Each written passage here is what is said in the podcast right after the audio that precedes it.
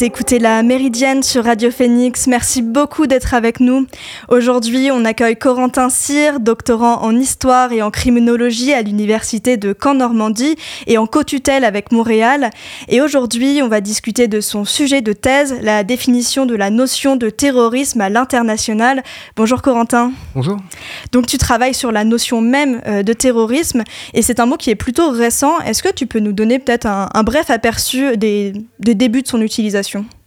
Ouais, alors euh, effectivement, c'est une notion relativement récente euh, à l'échelle du, du, vocabulaire, puisqu'elle est apparue qu'en 1794, au, pendant la Révolution française, donc juste après ce qui est communément retenu comme étant l'époque de la terreur.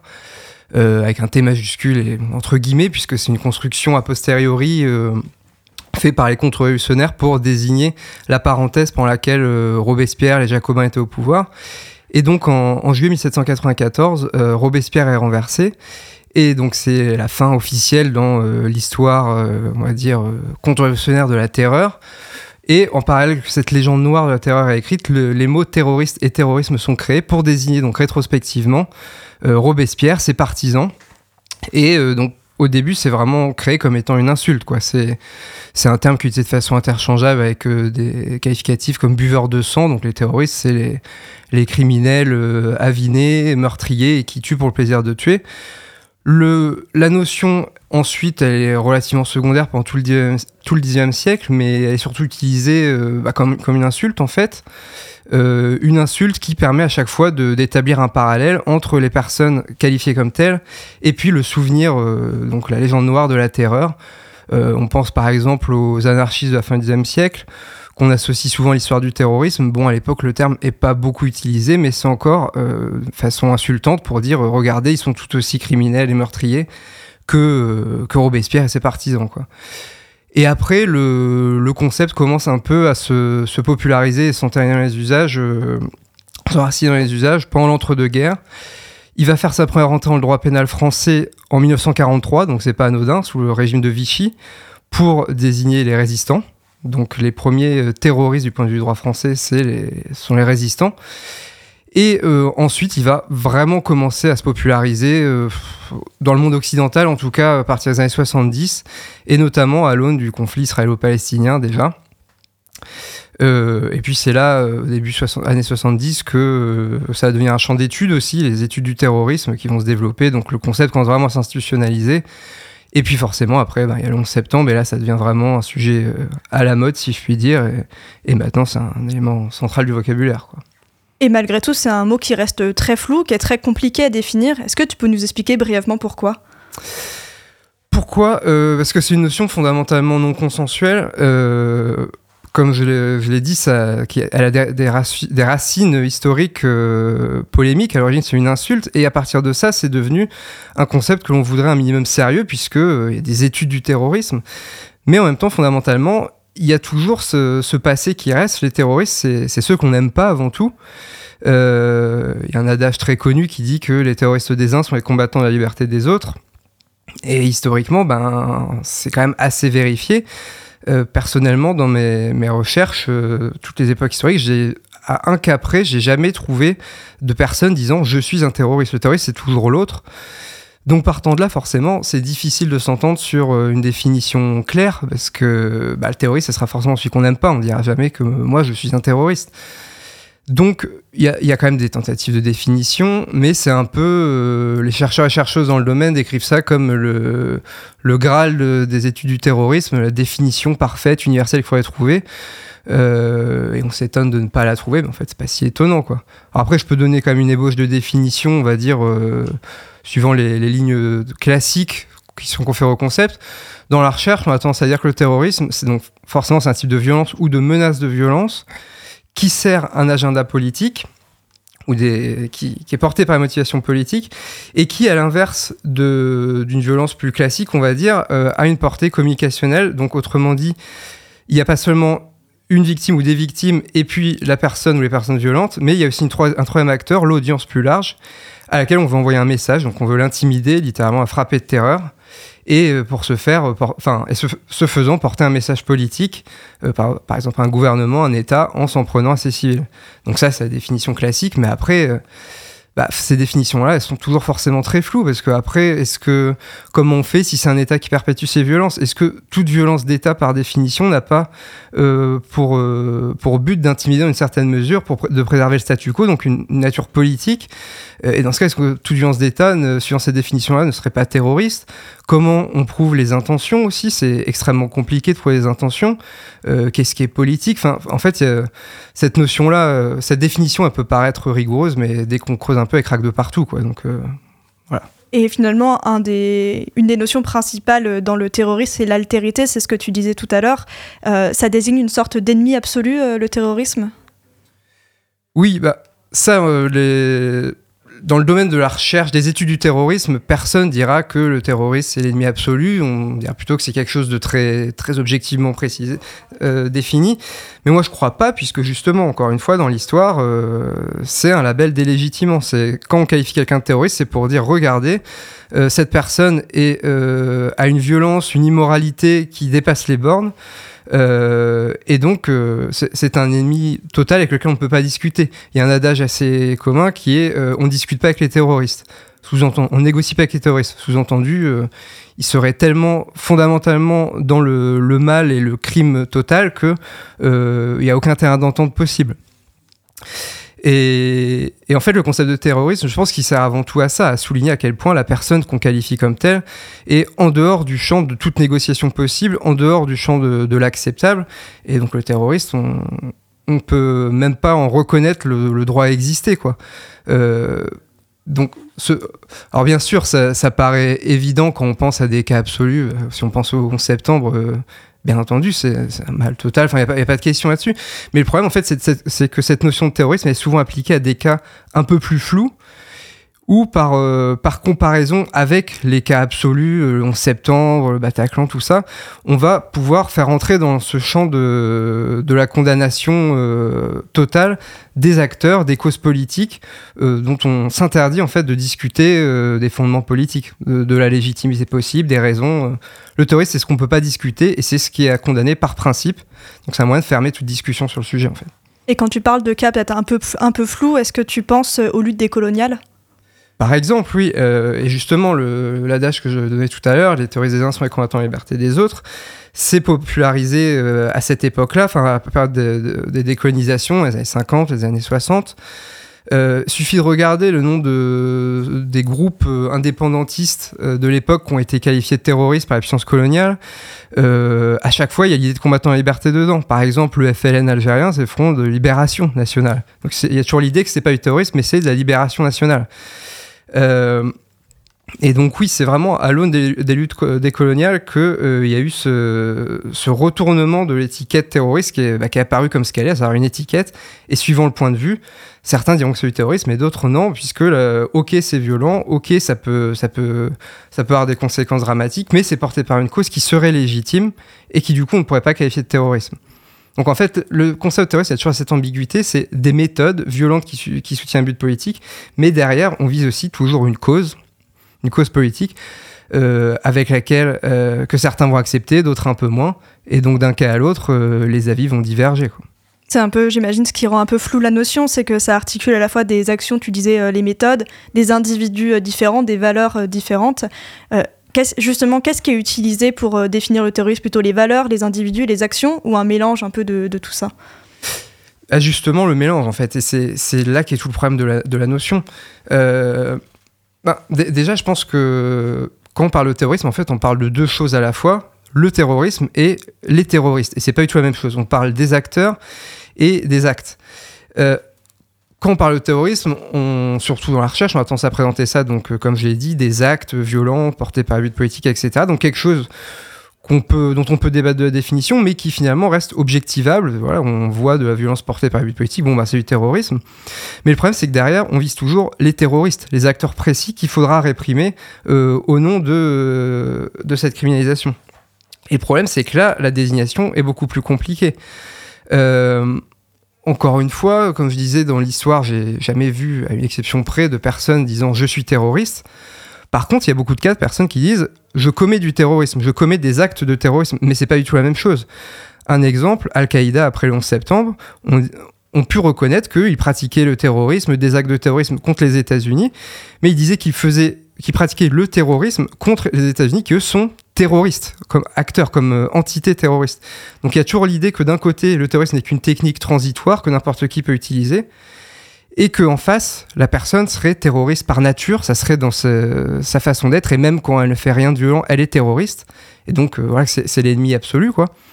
Et donc, il y a toujours ce jeu de miroir où, euh, bah, pour revenir à l'exemple d'Al-Qaïda, ils vont dire euh, Ok, on pratique une violence transitoire qu'on peut qualifier de violence terroriste, mais on n'est pas des terroristes, puisque les terroristes, ce sont nos ennemis. Donc, en l'occurrence, ils désignent les États-Unis. Inversement, les États-Unis retournaient le concept. Donc il y a toujours l'idée qu'en fait, euh, notre terrorisme à nous, c'est plutôt du contre-terrorisme contre les méchants qui, eux, sont vraiment terroristes. Et pourtant, il y, a des listes, euh, plus ou moins, j'imagine, officielles de terroristes à, l'international? Oui, il y, en a, il y en a un bon paquet d'ailleurs. Et justement, le développement des listes euh, est relativement récent. Ça, a émergé surtout à partir des années 90 et après 2001, forcément. À peu près tous les pays ont des listes, voire plein de listes différentes, des fichiers aussi. Euh, et je trouve que ça reflète parfaitement cette tension, puisque d'un côté, avant, on essayait de définir le terrorisme, donc le terrorisme, mais faute de pouvoir s'entendre sur des, des, définitions du terrorisme, eh ben on est passé aux listes des terroristes, des acteurs, qu'on va lister au cas par cas. Et l'intérêt, enfin, ce qui est intéressant dans les listes, c'est qu'on voit bien que d'un État à l'autre, euh, le contenu varie énormément, puisque justement, chaque État ne va pas chercher à circonscrire euh, le concept de terrorisme dans son entièreté, mais à cibler des acteurs spécifiques qu'il va identifier comme étant ses ennemis. Et donc, euh, bah forcément, si on compare la liste des terroristes des États-Unis avec une liste produite par la Russie, ça n'aura rien à voir puisque ils n'identifient pas les mêmes individus comme étant leurs ennemis. J'imagine qu'il y a des listes qui sont bien plus fournies que d'autres aussi. Oui, aussi. et puis aussi, c'est intéressant de voir comment leur contenu évolue énormément d'une période à l'autre. pour prendre un exemple, l'Union européenne s'est dotée d'une liste après le 11 septembre. Euh, chaque État était censé apporter, euh, du coup, demander euh, à lister telle entité, acteur, organisation. Au début, la liste a reflété énormément les préoccupations de chaque État. Donc, le Royaume-Uni a ajouté l'IRA irlandaise. l'Espagne, le TA basque, beaucoup de groupes comme ça, les groupes d'extrême gauche nationaux, on va dire, Action Directe en France, Brigade Rouge en Italie, etc. Et très vite, tout ça, c'est un peu sorti de la liste européenne. Et à la place, maintenant, on n'a que des groupes associés euh, à l'islamisme radical. Euh. Donc on voit bien comment ça évolue suivant les préoccupations du moment des États euh, et de leurs priorités politiques. On fait une petite pause dans cette interview et on retrouve Corentin Cyr juste après, la vendeur de Super Parka.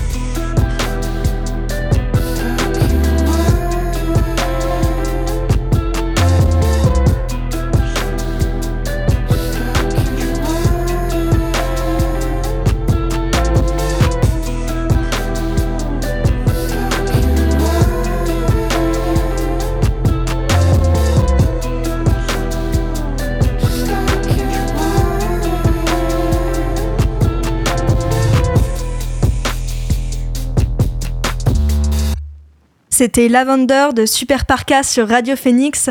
Je suis toujours avec Corentin Cyr, doctorant en histoire et en criminologie à l'université de Caen-Normandie, en co-tutelle avec Montréal, et on discute ensemble de la définition et de l'usage du terme terrorisme. Euh, on parlait euh, du côté flou euh, du mot terrorisme, mais pourtant il est beaucoup utilisé par les médias, par les politiques, et forcément en ce moment je pense à son utilisation dans le cadre de la guerre entre Israël et la Palestine. L'attaque du 7 octobre du Hamas a tout de suite été considérée comme terroriste, alors que pour les répliques d'Israël, j'ai l'impression qu'on utilise plutôt le terme crime de guerre. Comment est-ce que tu peux analyser cette différence de vocabulaire? Alors, euh, bah, déjà sans me prononcer sur le fond, puisque je pense pas être plus légitime que qui se soit à m'exprimer, euh, par rapport aux usages de la notion, euh, déjà dans les médias, c'est en fait les débats autour du terrorisme du Hamas dans les médias se reflètent parfaitement les, tous les problèmes du concept de terrorisme puisque à chaque fois, euh, comme je le disais tout à l'heure, quand on parle de terrorisme, on parle, toujours de deux choses, du terrorisme et des terroristes, de, des actes objectivables et des acteurs que l'on aime ou que l'on n'aime pas. Et quand on regarde tous les débats qu'il y a eu récemment euh, au niveau médiatique, euh, en France en tout cas, autour de la question du terrorisme du Hamas, en fait, il y a toujours cette ambiguïté qui est jamais très claire. Euh, quand on pose la question à euh, un chercheur ou une chercheuse en particulier, euh, de savoir si le Hamas est terroriste, euh, bah, la question finalement elle est double. D'un côté, est-ce que, donc on appelle à son expertise sur le sujet pour savoir si, euh, du point de vue des définitions du terrorisme comme acte violent porté par des vérités politiques, etc., est-ce que c'est du terrorisme sur lequel la personne peut s'exprimer a priori de façon, enfin, toute sa légitime à s'exprimer? Mais en toile de fond, il y a toujours la question est-ce que la masse est terroriste? Autrement dit, est-ce que ce sont nos ennemis ou pas? Et derrière le concept de terrorisme, il y a toujours. Euh, bah, on repense à la tension terroriste dans la liberté. Il y a toujours une vision assez manichéenne de, des conflits qu'on va essayer d'analyser sous le prisme de, cette notion-là. Et donc, quand on demande est-ce que vous considérez que la masse est terroriste? Il y a toujours la question est-ce que euh, vous, euh, êtes un ami ou un ennemi du Hamas? Il y a toujours c'est et à plus forte raison quand, autour euh, d'un plateau, on va convier euh, des éditorialistes, des, hommes et femmes politiques et des chercheurs et chercheuses qui, en fait, n'utilisent pas la notion de la même manière et ne parlent pas de la même chose. Les chercheurs et chercheuses, théoriquement, ils sont légitimes à dire euh, oui, est-ce que c'est du terrorisme ou pas, du point de vue des actes, objectivement. Mais en toile de fond, il y a toujours la question bon, bah, voilà, est-ce que vous cautionnez ou pas, alors que c'est pas du tout, a priori, ce pourquoi on on, vient chercher une expertise, euh, on amène une expertise prononcée sur le sujet. Euh, il y a un exemple il y a quelques semaines, euh, c'était sur Public Sénat, je crois, chercheuse Stéphanie Latabdala, qui a déclaré que ben, elle pensait pas qu'on pouvait considérer, comparer le Hamas avec Daesh en termes d'organisation pour plein de raisons, ce qui n'enlevait rien bien sûr au côté atroce de ce qui s'est passé le 7 octobre, bien entendu. Mais euh, son, sa volonté apporter un peu de nuance, de dire que si on veut bien comprendre la masse, on ne peut pas dire que c'est la même chose que Daesh, a tout de suite été vu par les autres personnes sur le plateau qui étaient dans une posture d'éditorialiste, euh, comme euh, une posture disant que non, le Hamas n'est pas terroriste, sous-entendu, bah, finalement, le Hamas, c'est pas si, ce qu'ils ont fait n'est pas si grave. Enfin, toujours une posture manichéenne, en fait, qui, je crois, est fondamentalement liée au problème du concept de terrorisme. En fait, on parle toujours de deux choses de ce qu'on aime et qu'on n'aime pas, et puis de la nature criminelle de l'acte. Donc le concept empêche de penser clairement ce qui se passe, puisqu'il apporte euh, son côté polémique sur une situation où... Euh, voilà, je ne m'oppose pas à l'usage du concept de terrorisme, mais en fait, faut bien. Le problème dans les médias, c'est qu'il y a toujours cette ambiguïté de quoi on parle. Et si on demande à un éditorialiste, un homme ou une femme politique, ce qu'il en pense, ça sera forcément pas la même question que si on demande à un chercheur ou une chercheuse, au vu de ses recherches, comment il comprend la situation. Quoi. Et là, on parlait des médias, mais euh, j'imagine que enfin, les débats, ils sont, ils sont plus larges. Et notamment à l'ONU, c'est un peu, tu, travailles notamment sur l'ONU. Euh, est-ce que tu peux nous parler un peu des, débats qu'il y a euh, autour de cette situation à l'ONU? Oui, alors j'ai un peu suivi et ben, on voit tout ça qui se porte de la même façon dans la radio onusienne. Donc au début, la question s'est posée, enfin on attendait une réaction du Conseil de sécurité avant, qui est un peu le, enfin c'est l'organe principal pour toutes les questions qui touchent à la paix, à la sécurité, donc les grandes questions entre guillemets. Euh, on attendait une réaction et sauf qu'au Conseil de sécurité, donc il y a cinq membres permanents. Euh, la Chine, la Russie, la France, le Royaume-Uni et les USA qui peuvent mettre leur veto sur n'importe quelle décision et donc bloquer toute, euh, toute décision. Et en, depuis le début du conflit, le Conseil de sécurité a été incapable de faire quoi que ce soit à cause de ces tensions. D'une part, euh, ça a commencé le 16 octobre, où la Russie a proposé une résolution euh, appelant à un cessez-le-feu humanitaire. Résolution qui a reçu un veto de la part de la France, du Royaume-Uni et surtout les États-Unis, puisque elle ne contenait pas de condamnation explicite du Hamas. Donc déjà, voilà, il, fallait, souligner en même temps euh, que, le Conseil se prononce sur la question du Hamas du point de vue de ces puissances-là. Deux jours plus tard, on a une autre résolution plus consensuelle qui est proposée par le Brésil, mais qui a reçu un veto états-unien. Pourquoi? Puisqu'elle ne mentionnait pas clairement le droit d'Israël à la légitime défense puisque là où il y a terrorisme, on, tend à considérer le droit international que du coup il y a légitime défense derrière et que ça autorise euh, une réponse euh, au nom de l'antiterrorisme. Et puis ensuite, semaine après, il y a deux nouvelles résolutions, américaines et russes, qui ont toutes les deux été rejetées encore avec des vétos bah, des deux puissances toujours avec le même problème, quoi, euh, notamment en question du droit à légitime défense. Et en toile de fond, c'est toujours le problème du, terrorisme, en fait. Euh, euh, est-ce qu'on le met au premier plan des considérations? Est-ce que ça, ça, doit être mis sur pied égalité avec la question humanitaire à Gaza, etc. Et donc, en fait, le Conseil de sécurité a été incapable de faire quoi que ce soit. L'Assemblée générale a pris le relais. Donc là, c'est tous les États qui sont mobilisés.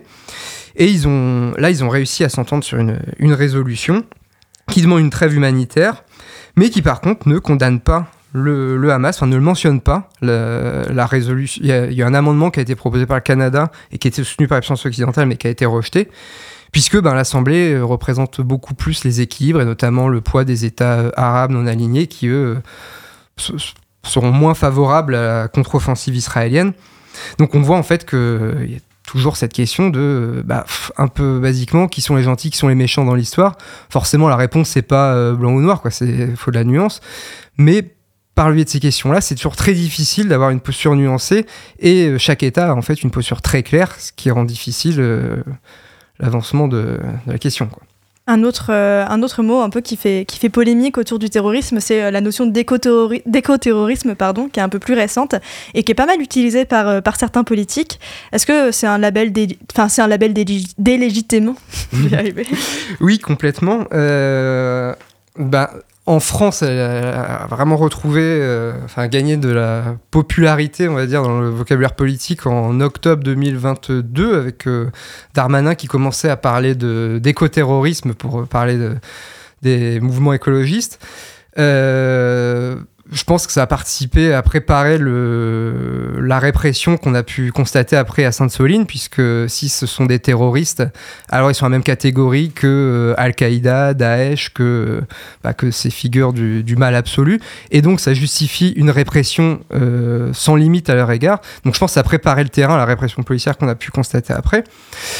Euh, mais c'est justement ce terme-là, il reflète vraiment euh, tous les débats autour de la notion, puisque il y a des, tentatives de retournement de la notion écoterrorisme, notamment des militants écologistes qui vont dire que bah, déjà, la plupart des mouvements écologistes ne cherchent pas à tenter à la vie de personnes humaines, c'est surtout euh, des dégradations matérielles. Est-ce que ça mérite du coup d'être mis dans la même catégorie ou pas? Et quand bien même, si on considère que les dégradations matérielles relèvent du terrorisme, alors euh, l'argument que vont avancer certains militants écologistes, c'est euh, ben nos dégradations, le sabotage qu'on pourra commettre, en quoi euh, est-il plus terroriste que les dégradations commises à l'égard de la planète par les activités polluantes, etc. Il y en a qui ont essayé d'avancer le terme d'agroterrorisme en miroir pour euh, sans retourner la notion. Mais après, je pense que c'est intéressant rapidement de revenir quand même sur l'origine de cette notion d'écoterrorisme, puisqu'elle a été inventée dans les années 80 aux États-Unis par euh, Ron Arnold en particulier, un représentant du mouvement Wise Youth, qui est un mouvement libertarien, qui, euh, en gros, demande euh, l'exploitation euh, totalement libre de, des ressources naturelles sans contraintes étatiques, notamment la déforestation, l'usage de pesticides sans aucune limite. Donc voilà, une posture quand même assez radicale et discutable. Mais d'emblée, la rhétorique de ce mouvement, c'était de dire que c'était eux les vrais environnementalistes et que leurs adversaires étaient éco-terroristes. Donc on voit bien que d'emblée, la notion a été créée pour euh, désigner des adversaires euh, d'une exploitation sans limite du, du, monde naturel. Donc d'emblée, une, expression quand même assez chargée, qui a été très, très critiqué, mais qui a pu s'exporter par des canaux, par les mêmes canaux politiques en Europe, et bah, qui est problématique, puisqu'encore une fois, mais dans la même catégorie, des militants, militantes qui vont qui n'ont aucune volonté d'attentat à la vie humaine, avec des cas, les pires cas qu'évoque la notion de terrorisme. Et euh, une dernière question, euh, tout à l'heure en off, tu me parlais aussi du terrorisme misogyne. Est-ce que tu pourrais nous en parler un peu? Moi, j'avais jamais entendu euh, le terme. Oui, alors c'est un, débat qui s'ouvre dans le champ des études du terrorisme. des chercheurs et chercheuses féministes ont suggéré de formuler la notion de terrorisme misogyne. Il y en a de everyday terrorism, donc le terrorisme de tous les jours. L'idée étant que si on considère que le terrorisme c'est une violence qui sert des fins politiques, soit, alors dans ce cas, il faut bien reconnaître que les violences euh, sexistes et sexuelles sont avant tout fondées par, euh, basées sur une, idéologie politique, sur de la misogynie. Et dans ce cas, qu'est-ce qui est, qu'est-ce qui est distingué de, des autres types de terrorisme? Et donc c'est assez intéressant, je trouve, puisque c'est une tentative de repolitiser le concept de terrorisme en l'amenant sur un thème qu'habituellement euh, qui n'est pas traité comme étant relevant du terrorisme par les pouvoirs publics, alors même que ça fait plus de victimes que ce qui est communément qualifié de terrorisme en France. Donc on retrouve encore la question de qu'est-ce qui est politique, quel type de violence est politique, et pourquoi en mettre certaines sur le prisme du terrorisme qui va apporter un, sentiment de gravité par rapport à la question, alors que d'autres en sont exclus comme si c'était des questions moins importantes, malgré parfois une létalité plus grande. Donc on voit bien que finalement la notion de terrorisme, ben, on peut l'utiliser, l'appliquer en fonction de différentes causes politiques et s'en servir aussi de façon plus militante, ce qui me semble pas inintéressant. Merci beaucoup Corentin d'être intervenu aujourd'hui. Vous pouvez retrouver le travail de Corentin Cyr notamment dans la revue Tracé. Il a écrit dernièrement l'article de la terreur au terrorisme, une histoire lexicographique et c'est en accès libre sur Open Edition. Vous écoutez La Méridienne sur Radio Phoenix. Et maintenant, dernière, euh, dernière rubrique de l'émission, ma recommandation du jour. On a parlé de la guerre entre Israël et la Palestine. On a un peu parlé du traitement médiatique, du choix de vocabulaire. Eh bien, je vous conseille le podcast Carnet de correspondante de Marine Vlaovic, produite, euh, produit par Arte Radio. On y suit Marine, correspondante de presse pour les radios publiques francophones en Palestine de 2016 à 2019. Elle évoque euh, ses conditions de travail, sa précarité, mais aussi la difficulté à couvrir l'actualité dans la région, que ce soit en termes de sécurité ou de transparence, de vocabulaire utilisé, de censure. Et tout ça sous la forme d'un carnet de voyage en cinq épisodes d'une vingtaine de minutes. Donc on se plonge euh, dans l'ambiance, dans sa vie, tout en en apprenant plus sur la situation en Palestine et sur la précarité des journalistes. Donc je vous conseille très fortement euh, ce podcast.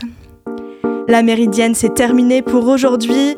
Merci encore à Corentin Cyr d'être intervenu aujourd'hui dans la Méridienne, malgré la tempête et le trajet. Merci à Lucas, à la technique. Et nous, on se revoit dès lundi pour une nouvelle Méridienne.